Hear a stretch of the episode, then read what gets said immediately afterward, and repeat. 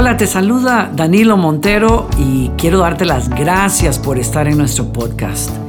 Yo creo que la palabra de Dios es poderosa y sé que va a fortalecerte en la fe y va a ayudarte a tomar mejores y buenas decisiones en la vida. Otra vez, gracias por estar aquí con nosotros y espero que disfrutes esta charla. Quiero invitarlos a que abran sus Biblias conmigo, eh, si, si la tienen ahí en su teléfono o en la mano en Mateo capítulo 6, el verso 25. Mateo capítulo 6, verso 25. Si usted necesita ayuda con su hijo, eh, los niños no nos estorban para nada. Si está, está, llorando, hay gente que le puede ayudar. Hay un lugar que se llama aquí el Crying Room, en buen español, Crying Room, que es precisamente cuando los niños están llorando y usted puede salir por, por estas hacia arriba o hacia atrás y alguien le va a enseñar dónde está ese salón y usted puede ver por televisión el programa y dejar que su niño se calme y, y pasarla muy bien también. Así es que tranquilos, si eso pasa, tenemos ayuda para usted. ¿Ok? Mateo 6:25. Por eso les digo, está hablando Jesús, no se preocupen por su vida ¿Qué comerán o beberán? Ni por su cuerpo. ¿Cómo se vestirán? ¿No tiene la vida más valor que la comida? ¿Y el cuerpo más que la ropa? Usted sabe que quiero revisar con ustedes unos versículos, prácticamente dos versículos que están en uno de los mensajes más fuertes de Jesús al mero inicio del Evangelio. Si usted lee en su casa los, versos anteriores, Jesús está lidiando con el reto que tienen las personas de, acerca de acumular cosas o preocuparse por conseguir cosas. Para ambos grupos de personas, o sea, personas que, que, tienen, no solamente se preocupan, sino que quieren acumular cosas y pueden acumular cosas. Y personas que se preocupan aunque no puedan acumular las cosas. Para ambos grupos de personas, Jesús está diciendo en los versículos anteriores, señores, no se puede servir a Dios y al dinero. No se puede poner al dinero y a las cosas en un lugar donde solo Dios puede estar. Y dicho eso, a partir de este versículo, Jesús se enfoca muy fuertemente a decirnos a nosotros, ¿Por qué preocuparse por las cosas de la vida? ¿Por qué afanarse? Sea que puedas conseguir o no puedas conseguir, sea que estés preocupado por cosas que son tan básicas como la comida o el vestido, o por acumular cosas que no son tan básicas. Jesús nos está diciendo a nosotros, ¿por qué se preocupan cuando la preocupación no logra nada? Y entonces nos dice a nosotros, preocuparse por la vida, por comer o beber o por el cuerpo, cuando la vida tiene más valor que la comida y el cuerpo más que la ropa. Ustedes tienen cosas que resolver, sí, todos tenemos asuntos que resolver, cuentas que pagar, queremos un techo sobre nuestras cabezas, necesitamos ropa, por supuesto, tenemos cosas, todos tenemos cosas que atender, pero lo que Jesús nos está diciendo es, ustedes necesitan entender que no se pueden acercar a la vida y a los retos que tiene la vida de la manera en que el mundo resuelve esas cosas. El mundo resuelve las cosas con preocupación y ansiedad. Ustedes las resuelven de otra manera. Si ustedes han creído en mí, ustedes resuelven los retos de la vida completamente diferente. Así lo dice más adelante. Si leen el verso 31 dice, así que no se preocupen por todo eso, diciendo, ¿qué comeremos? ¿Qué beberemos? ¿Qué ropa nos pondremos?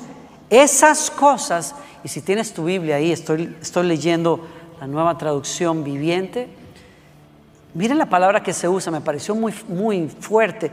Esas cosas dominan el pensamiento de los incrédulos. Esa es la manera en que la gente que no conoce a Dios resuelve su vida.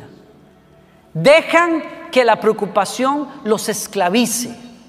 Dejan que la preocupación por asuntos de la vida los domine completamente. Eso es lo que la gente del mundo hace. Pero dice el Señor, pero su Padre Celestial ya conoce todas sus necesidades. Un mundo sin Dios se preocupa, se afana por la vida diaria, pero la gente de fe vence la tentación de resolver la vida con preocupación, la enfrenta con fe la enfrenta no con fe, como la gente dice, bueno, hay que tener fe. No, no es que hay que tener fe. Es que la invitación que Jesús nos, hace es a tener fe en una persona que nos ha dado pruebas de que cuando Él dice, yo pongo mi nombre a tu favor, Él hace lo que Él dice. Él levanta a las personas, defiende a las personas, las cubre, les suple porque es un Padre de misericordia. La invitación de Dios es a vencer la tentación de resolver la vida con preocupación y comenzar a enfrentar la vida con fe. Así es que ya sea que busquemos acumular cosas o que simplemente nos afanemos por tenerlas, la tentación que Jesús nos está diciendo que hay que vencer todos los días es la tentación de poner los ojos en el lugar equivocado. ¿Dónde estamos enfocando nuestra atención hoy? Especialmente en una época como esta en medio de una pandemia. Algunos están diciendo que nos tomará en los Estados Unidos por lo menos dos años más dejar de pensar en este tema de la pandemia y entonces yo creo que a todos se nos crispa, dirían los puertorriqueños, la espalda solo de pensar cómo vamos a estar lidiando con la economía y con el trabajo. Todos tendemos a preocuparnos, pero la invitación de Jesús es esa tentación, la tentación de poner los ojos y la atención en el lugar equivocado, en el dinero, en la acumulación, en la seguridad financiera, eso obedece a una idolatría en el corazón. Jesús nos está diciendo, ustedes no pueden vivir ni quieren vivir la vida adorando a nadie más que sea Dios. ¿Y cómo sabes que estás adorando a Dios cuando el primero que ocupa tus pensamientos es Él, es su palabra y es su voluntad? Y cuando eso es primero en tu vida, tú estás adorando a Dios. Cuando hay otros pensamientos, estás adorando otra cosa. Y la invitación de Jesús es, pon a Dios primero. Y por eso lo que Jesús dice varias veces, de hecho tres veces, subrayanlo si tienen su Biblia, tres veces nos dice, por lo tanto, por esta razón les recomiendo lo mismo, no se preocupen, verso 25. Por eso les digo, no se preocupen, verso 31, así que no se preocupen por todo eso. Y verso 34, así que no se preocupen por el mañana. Es que Jesús es un maestro increíble. Ustedes saben que la clave de la enseñanza es la repetición. Y Jesús nos dice tres veces en ese mensaje, no vale la pena preocuparse. No te preocupes. ¿Sabes qué quiere decir en esencia la palabra que Jesús usa ahí para no preocuparse? Subrayenlo, anótenlo. No te dejes distraer. Por alguna razón, creo que es clave Creo que es la tensión de este momento la que me pone la carga en el corazón. Cuando oro y pienso en todos ustedes, en nuestras familias, siento la carga que el Señor creo que me ha puesto de que en esta época les advierta y los anime a no dejarse distraer por afanes. Vamos a estar muy tentados a estar contando, a estar midiendo, a estar bien. ¿Y qué sí? Pierdo el trabajo? ¿Y qué si no nos alcanza el presupuesto? ¿Y qué si la economía? ¿Y qué si fulanito de tal queda o no queda? El Señor te está diciendo, no te dejes distraer. Jesús le dijo a Pedro, ven para acá, aunque la tormenta reciaba, la palabra de Jesús fue suficiente para que Pedro saltara de la barca y caminara sostenido por la palabra de Dios. Lo que ustedes y yo necesitamos en esta época es tener claro que nuestra relación con Dios no se rompe porque las economías se muevan o los gobiernos cambien. Nuestra relación con Dios es eterna y el Dios que nos llama es el Dios que nos guarda, el Dios que nos sostiene, el Dios que provee para nuestra vidas. No nos dejemos distraer. No te dejes distraer. Así lo dice el Señor en Lucas capítulo 12. No estén pendientes de lo que van a comer o a beber, ni se preocupen por eso. Me parece estar escuchando a mi mamá cuando a veces terminábamos, estábamos terminando de almorzar y, estaba poniendo ella los platos en la cocina y alguno de nosotros preguntaba, ¿y qué vamos a hacer para la, qué vamos a comer para la cena? ella decía, mi hijo, déjame lavar los platos del almuerzo. ¿Será posible que ustedes están soltando el plato y ya están preocupados por lo que van a comer más tarde? Bueno, Jesús no está hablando de esa preocupación. Esas son preocupaciones típicas de gente que hace mucho ejercicio o gente que, que está en la plena adolescencia están creciendo, estamos pensando constantemente en comer y algunos también que nos gusta comer mucho. Pero Jesús no está hablando de eso. Jesús está hablando de dejarte controlar, de dejarte ser esclavo del afán, de la preocupación, del que sí tal cosa pasa. Jesús dice, no estés pendiente de lo que no tienes que estar pendiente. Hace, cuando Victoria estaba creciendo, cuando estaba muy pequeña, me acuerdo que en algún momento le pasó a, Gloriana que Victoria se le zafó de los brazos, se cayó, pero no le pasó nada, gracias a Dios. Entonces yo como buen padre y esposo le digo, mi amor, debes de tener más cuidado con la niña. Ay, ay, ay. Usted sabe, cuando uno, uno dice, no, es que, y mi esposa dice, pues yo tengo cuidado de la niña, ¿cómo no voy a tener cuidado? No, sí, pero nada más, pues que no se te caiga, ¿no? Y precisamente salimos de la iglesia un domingo y nos fuimos a un restaurante que nos gustaba mucho por acá a comer. Y mi esposa entra para buscar la mesa, yo, yo estoy afuera, no, ella salió más bien a buscar el auto y yo estoy afuera del restaurante sentado en un, en un asientito, en un pollo, decimos allá en Costa Rica. Y con la niña que está, Victoria tendría dos años, yo creo, no sé, por ahí. Estoy sentado así con ella y de pronto volteé a ver a la puerta del restaurante, creo que fue que alguien la abrió, no sé. Entonces yo volteo a ver así y cuando oigo, ¡pum! No fue ni 15 segundos que yo volteé a ver a la puerta y mi hija de bruces al frente y la levanto y reviso que esté bien y ya no tengo cara para decirle y no le volví a decir a mi, a mi esposa que cuidara bien a mi hija porque me doy cuenta que es bien fácil, muy fácil, distraerse en el lugar equivocado cuando tienes que estar pendiente de algo que es más importante. Dios te está diciendo, tú tienes que cuidar de tus necesidades, pero no estés pendiente de lo que no es necesario. Tú tienes que estar pendiente de mí. Tú tienes que estar pendiente del que se llama el pastor que cuida de nuestras almas. Tú tienes que poner en tus ojos, en tu mente espiritual, los ojos clavados en tu relación con Dios, en lo que Dios quiere para tu vida. Ese es el lugar en donde tienes que estar pendiente. ¿Alguien me sigue aquí? No te dejes distraer. Jesús le tuvo que decir eso a, a una mujer ¿Se acuerdan ustedes que en un momento Jesús fue a visitar a unos amigos que querían mucho en Betania y entonces le ofrecieron cenar y Marta está preparando la cena y María, la hermana, está sentada a los pies de Jesús. Hay muchas, muchas reflexiones acerca de qué significa Marta, qué significa María. Los que somos directores de alabanza, somos las personas que nos enfocamos más en la parte, eh, la parte contemplativa de la vida espiritual. Hay que adorar a Dios, hay que estar en su presencia, hay que tener intimidad con Dios.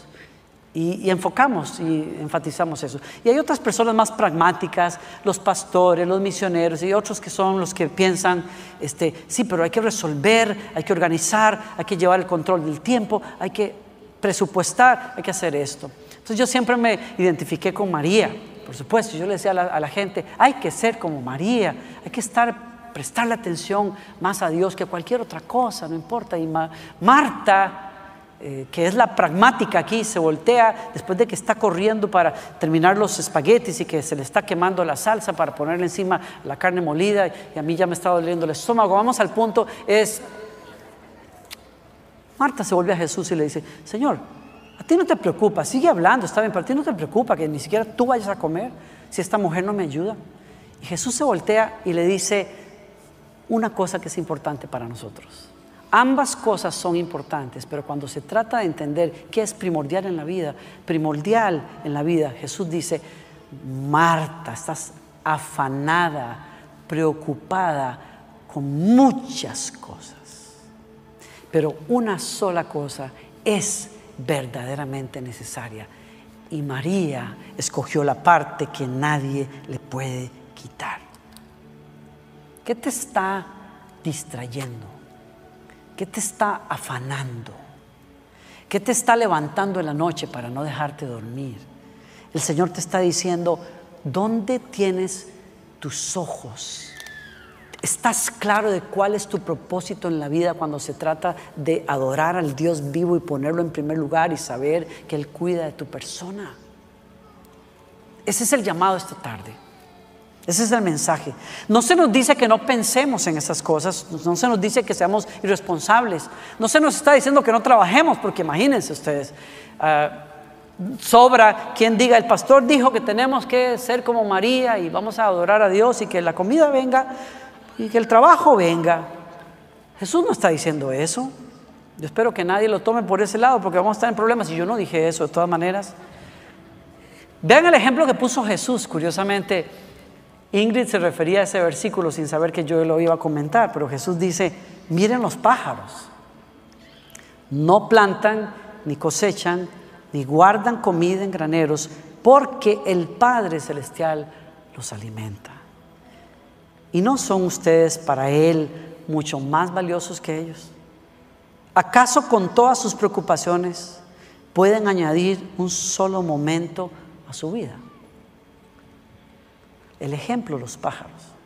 Yo estaba pensando eh, esta mañana, eh, mirando al, patio de mi casa, tenemos un campo verde y, en esta época del año yo no sé de dónde salen tantos patos. Tenemos, hay una pequeña laguna atrás y y justo para noviembre, después de que los patos se desaparecen un tiempo, porque hay patos adultos allí que vienen y van, pero, pero de pronto en esta época aparecen ellos con 50 patitos, 25 patitos, son muy, muy bendecidos los patos. Se desaparecen y cuando vuelven a aparecer vienen con 25 cada uno, ¿no? Dice, pero, y entonces todos los vemos casi todas las mañanas porque desfilan por encima del césped, precisamente al lote vacío que está al lado de mi casa, porque la vecina del lado tiene que tener presupuesto para eso, porque ella sale con unos bolsones de granos todas las mañanas, en la tarde y en la mañana, a echarles alimento a los patos. Yo digo, qué vida de patos. ¡Wow! Ellos no se preocupan, ellos saben que va a aparecer la comida en alguna parte. Y miren, el punto no es, el punto no es el trabajo realmente, el punto no es ser responsables, el punto es el afán, porque el, enfoque de Jesús es, miren los pájaros, que no almacenan siquiera, ese es el punto. En relación a lo que Jesús decía al inicio del mensaje, de ese mensaje, ustedes no tienen la capacidad de resolver el mañana, así crean que lo tienen, porque ustedes no tienen el control del mañana. Así acumulen, hay personas que acumulan y otro termina comiéndose todo lo que acumularon. Ustedes no tienen la capacidad de hacer eso. Usted, a ustedes les toca hacer su parte, pero hay uno que puede hacer la parte que solo él puede hacer.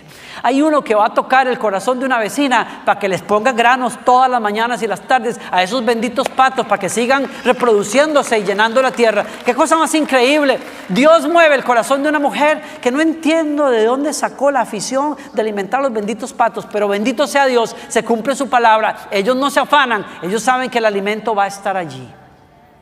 Los pájaros trabajan, sí. Usted los ve volando todo el día.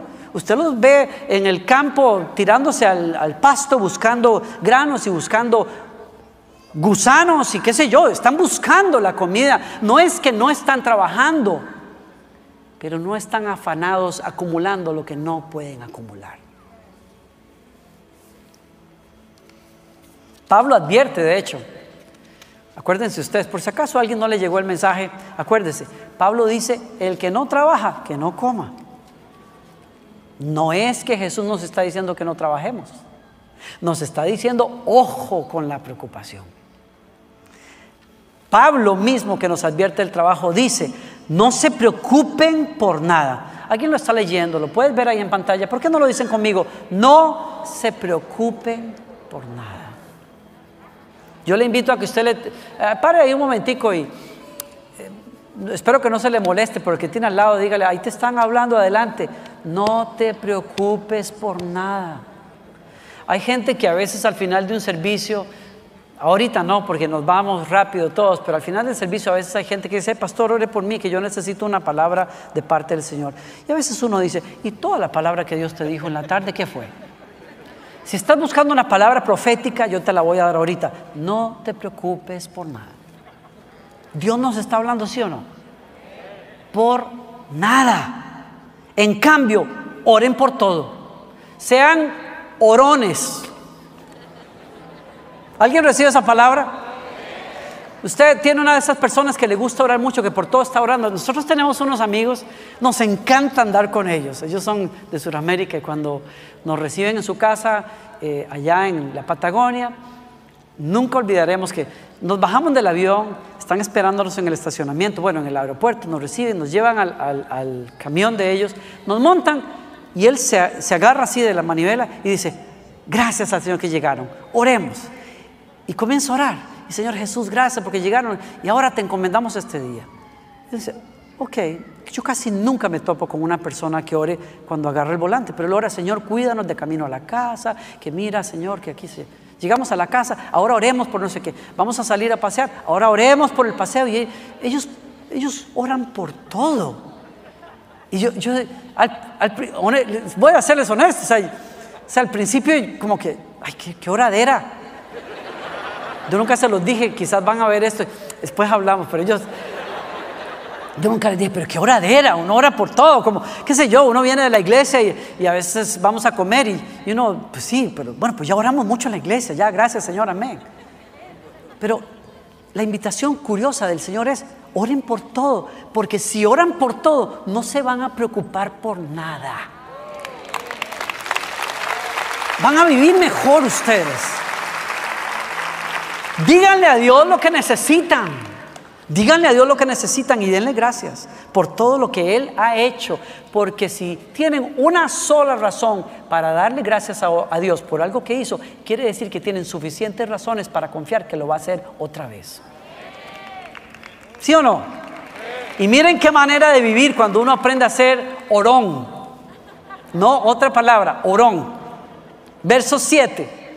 Así experimentarán la paz de Dios que supera todo lo que podemos entender y la paz de Dios cuidará su corazón y su mente mientras vivan en Cristo Jesús. Alguien dice sí a eso esta tarde. No es una invitación a ser pasivos, es una invitación a no llenarnos de ansiedad por nada. Es una invitación a no ser esclavos. Y es una invitación para toda la vida. ¿Vieron ustedes las palabras de Jesús cuando Él dice, no, son, no, valen sus vidas mucho más que los pájaros. Sus vidas. Está hablando de todo. Está hablando de tu vida física porque habló después del cuerpo. Dice, sus cuerpos no valen mucho más. Sus vidas, tu vida física, tus necesidades emocionales, tus proyectos, tus sueños, la vida entera el Señor te dice, tu vida, tu vida vale mucho más que esos pájaros que Dios cuida. Y el mensaje termina aquí. No tiene la vida más valor que la comida y el cuerpo más valor que la ropa. En otras palabras, ¿qué nos está diciendo el Señor hoy? Te está recordando una cosa, tu vida es un regalo tu vida te la regalaron. Tú no pudiste fabricarla. Tú no eres el gestor de la vida. Muchos sueñan con tener hijos y creen tener el poder de procrear, pero no tienen hijos. Porque el poder no está en nosotros. El único que genera vida es Dios. Cuando Él dice, no vale el regalo de tu vida, más que pájaros, nos está diciendo, nunca se les olvide que sus vidas son un regalo de quién? Del cosmos. No, son un regalo de Dios. Y el mensaje es, si Dios les regaló la vida, ¿no creen ustedes que también les dará lo que sea que sus vidas necesiten para continuar? Si Él fue generoso para que ustedes estén vivos hoy, debe ser que Él tiene un plan con ustedes que es demasiado bueno y Él no podría negarse a su manera de actuar, de que cuando Él le da vida a algo, Él sostiene eso con su propio poder. Ese es el mensaje hoy. Si la vida que hoy tienes es un regalo, el que te dio ese regalo también va a sustentar esa vida. Si Él te dio ese cuerpo, es porque ese que te regaló ese cuerpo también te va a dar lo que ese cuerpo necesite para seguir adelante. ¿Y quién dice sí a eso esta tarde? Yo lo creo y yo lo invito a usted a que lo crea también. ¿Saben qué? En la Biblia me encanta ver que hay un principio que Jesús está usando aquí y es lo mayor incluye lo menor. Si usted tiene lo más importante, lo más importante incluye lo que es menos importante. En otras palabras, Jesús nos está diciendo, si ya tienes la vida de la cual tú no estás en control porque yo te la di, pues también lo que necesites para la vida está incluido dentro de ese regalo. No te preocupes. Si te doy el regalo de un cuerpo, te lo voy a sustentar, te lo voy a cuidar, porque tú tampoco estás en control de eso. Yo soy el que sostiene tus días, el que ordenó tu vida y lo escribió en un libro, Él no dejará que falte ni uno de esos días en tu vida. Lo mayor incluye lo menor. Y les dejo con este versículo que me encanta. Si Dios no se guardó ni a su propio Hijo, sino que lo entregó por todos nosotros, no nos dará también todo lo demás. ¿Quién dice sí a eso? Así es que Jesús termina diciendo, wow.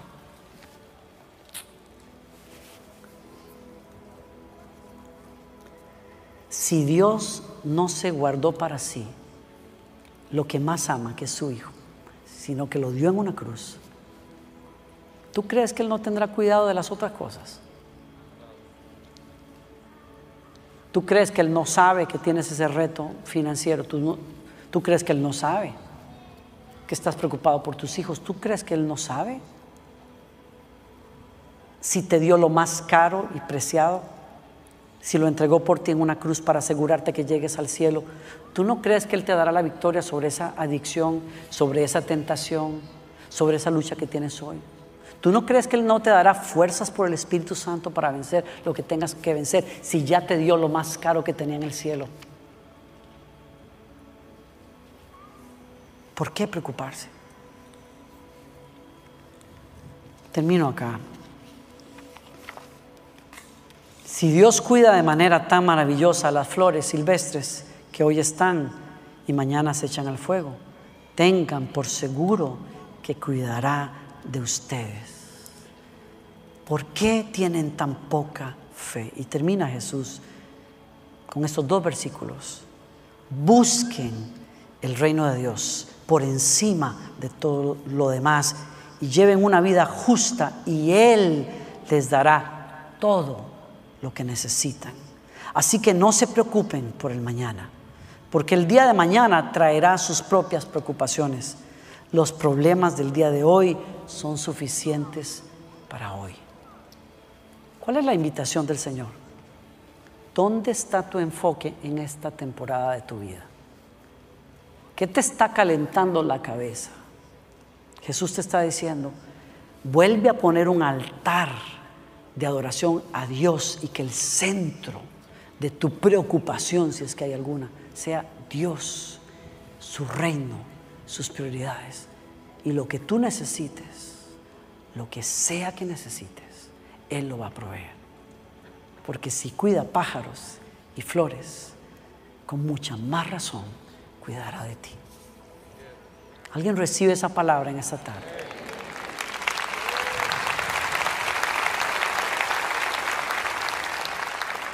me acompañas en una oración en este momento y cerrando los ojos, yo te invito, lo que sea.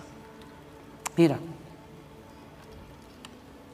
lo que sea que te está causando temor y ansiedad, los y qué sí, yo te invito a que los pongas a los pies de Cristo hoy y te consagres a Él. Señor, yo, yo tomo la decisión de tener fe en ti, Señor, y de tener fe en tu palabra. Yo te adoro como la fuente que eres. Eres la fuente de todo en mi vida, Señor. No levantaré un altar a nada más ni a nadie más. Y si lo he hecho, Señor, perdóname. Pero hoy te adoro a ti y vuelvo a poner mi confianza en ti, Señor. Y he hecho sobre ti mis preocupaciones, lo que sea, Señor. Mi futuro, el futuro de mis hijos, el futuro de tu pueblo, el camino para este país, las necesidades de mi familia, mi propia salud, la pongo aquí, Señor, aquí en tu altar. Y te adoro a ti de la mejor manera, de la manera que te honra más, es diciéndote de corazón, yo confío en ti. ¿Por qué no se lo dices conmigo, Padre Celestial? Yo confío en ti. Confío en ti. Si me diste la vida, me darás también lo que sea que yo necesite. Si me diste a Jesús, lo que sea que yo necesite, está incluido, Señor. No quiero que terminemos este tiempo sin darle la oportunidad de que muchos que están buscando esa relación con el Señor la encuentren ahora. El Señor está a la distancia de una oración de entrega.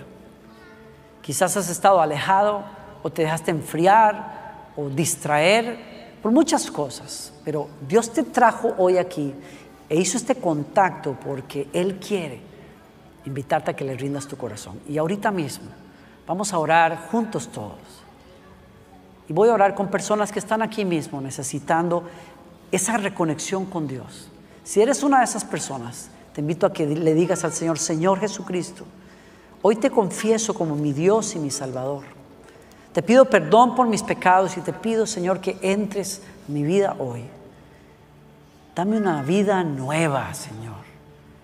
A partir de hoy quiero seguirte y adorarte todos los días de mi vida. Gracias, Señor. Si hiciste esa oración, yo te quiero pedir que me escribas o nos envíes un texto. La información va a estar en pantallas. Queremos enviarte ayuda. Si estás en otro país, contáctate con un grupo que enseñe la palabra del Señor, un grupo cristiano que enseñe la Biblia. Dios te va a llevar a un nuevo día en tu vida. Lo creo con todo el corazón.